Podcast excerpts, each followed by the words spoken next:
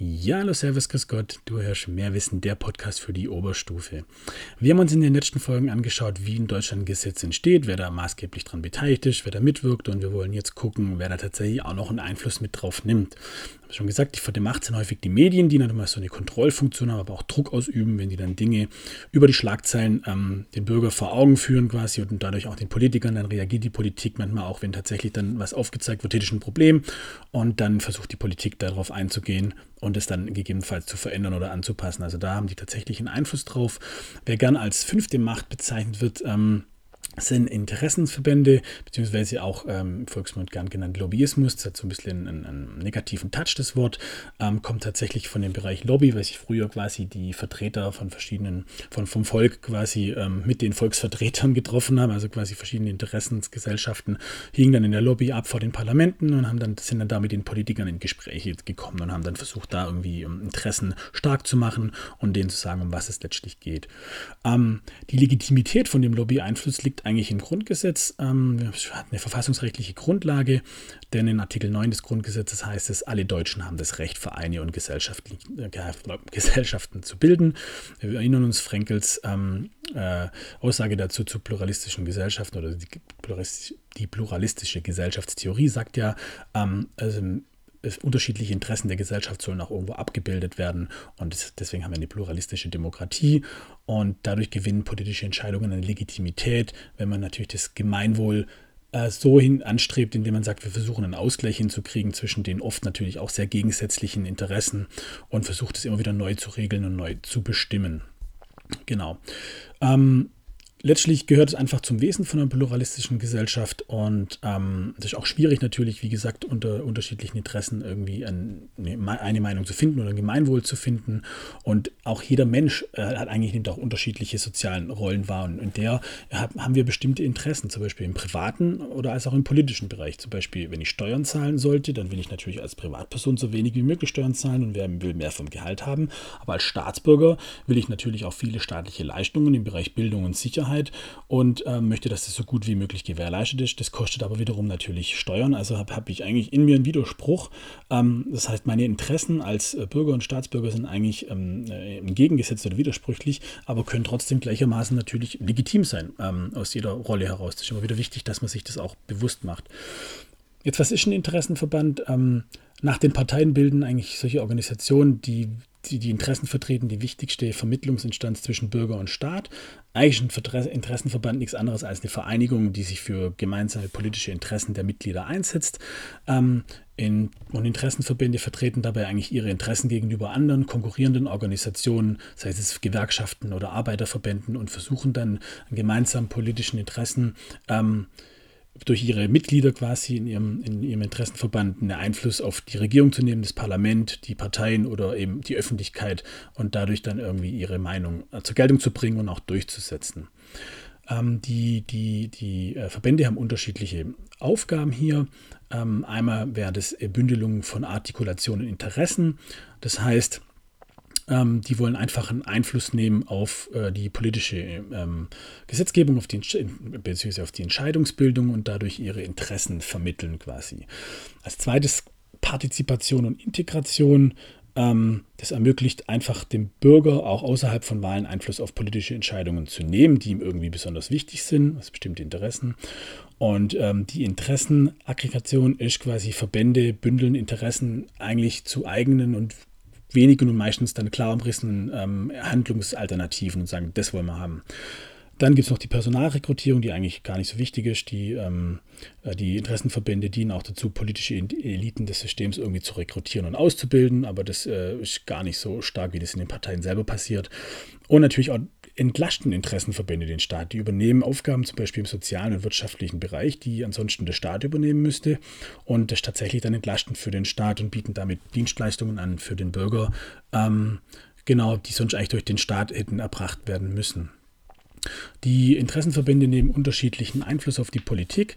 Ähm, die wollen natürlich erreichen, dass die Interessen ihrer Mitglieder bei den politischen Entscheidungsträgern ähm, Gehör finden und ähm, die wollen natürlich auch sich am politischen Prozess beteiligen. Gerade wenn Gesetze entstehen, äh, bringen die ihre Meinungen ein. Und ähm, man sieht immer wieder, ähm, dass die tatsächlich einen sehr starken Einfluss dann darauf nehmen. Also, ähm, dass dann immer wieder sieht, ah, okay, da hat sich die oder die äh, die oder der Interessenverband tatsächlich an der Stelle eingebracht. Das sieht man auch jetzt ähm, bei zum Beispiel äh, bei der Gaspreispauschale, also bei der Energiekrise, ähm, hat man sehr schön gesehen, bei der Genese, bei, der, bei, dem Entstehungsprozess des Gesetzes, wer da wo wie mitgepfuscht hat und ähm, wo Lobbyismus betrieben wurde, wo welche Firmen versucht haben, sich besser in Position zu bringen. Und dann wurde immer wieder umgeändert, haben die Medien wieder gewisse Sachen aufgedeckt und gesagt, das geht nicht, dass die profitieren und die nicht und die Bürger muss es immer wieder zahlen. Und da hat man sehr schön gesehen, wie da einfach dreckig mitgepfuscht wurde, um natürlich die Interessen von dann verschiedenen Gasfirmen zum Beispiel zu vertreten und aber nicht die der Bürger. Und das ist so ein gefährliches Spiel. Das Deswegen wird eben ähm, Lobbyismus auch gerne als die fünfte Gewalt bezeichnet, weil es eine Art Grauzone ist. Ähm, man nimmt hier Einfluss und häufig stehen Einzelinteressen über dem Gemeinwohl. Das wird so getarnt, als ob es fürs Gemeinwohl wäre und ist aber nicht so. Und natürlich ähm, haben dann äh, die unterschiedlichen Verbände äh, finanziell gesehen andere Möglichkeiten der Einflussnahme als vielleicht jetzt andere äh, Interessenvertretungen, die jetzt nicht so stark sind.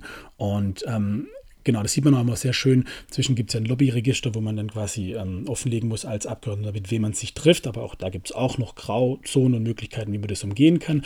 Aber da sah man sehr schön bei der letzten Regierung, ob man sich häufiger eher mit ähm, Menschen aus der Autolobby getroffen hat oder von der Autolobby oder eher Umweltlobby und ähm, wie oft und wie viel. Das ist dann durchaus interessant und dann kommt am Ende dies oder jenes Gesetz bei raus. Kann man sehr schön nachverfolgen, wer da denn doch einen Einfluss mit drauf genommen hat. Was natürlich auch sehr bedenklich ist, dass häufig Politiker nach ihrer Amtszeit dann in hohe Ämter bei solchen Interessenverbänden wechseln. Gibt es äh, populäre Beispiele, gerade immer wieder wird Gerhard Schröder genannt, der eben Bundeskanzler war und ähm, während seiner Zeit als Bundeskanzler Connections Richtung Russland klargemacht hat, was ähm, äh, äh, die Gaslieferungen angeht und dann später bei Gazprom selber tätig war äh, und da dann eine hohe, eine hohe Position eingenommen hat. Und das finden wir immer wieder, ganz häufig, dass die danach dann einfach bei Interessenverbänden arbeiten. Und dann kann man sich schon fragen, natürlich, ähm, Entschuldigung, hast du dann deinen Job als Politiker überhaupt richtig gemacht, wenn du jetzt danach für die arbeitest? Gab es da vorher Absprachen? Natürlich gab es die nie, aber ähm, wir wissen, der Mensch ist wie er ist. Ähm, ich sage mal einfach Scheiße und ein Arschloch und deswegen dürfen wir schon auch davon ausgehen, dass da natürlich gerne Schmuh getrieben wird. Es gab ja auch die Maskenaffäre, wo es die CDU nicht mit Ruhm bekleckert hat, wo ein paar Abgeordnete da eben Deals im Hintergrund gemacht haben. Und eben, es gibt eben auch diese ähm, diese Grauzonen. Ähm, dann ist man zum Beispiel für zwei Verbände tätig. Das eine wird dann im Lobbyregister geführt, das andere nicht. Und dann weiß man ja nicht, für welches, ähm, für welchen Verband ich jetzt gerade mit der Bundesregierung oder mit einzelnen Abgeordneten Kontakt aufnehme. Wenn ich es natürlich für die eine mache, die nicht im Lobbyregister geführt wird, dann muss ich das nicht angeben als Politiker.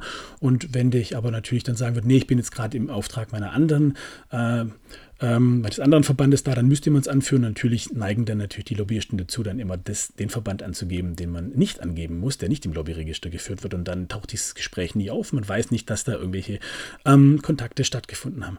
Da findet man tausende Beispiele von allen Parteien. Das machen sie alle. Da haben wirklich alle Dreck am Stecken, die dann jetzt in höheren ähm, Ämtern arbeiten und es dann eben ausnutzen und sagen, ja, wir kennen uns ja noch früher, war ich auch Abgeordneter vom Bundestag. Äh, lass uns doch mal treffen. Und dann nehmen die da einfach schön einen, ähm, ja, einen Einfluss drauf.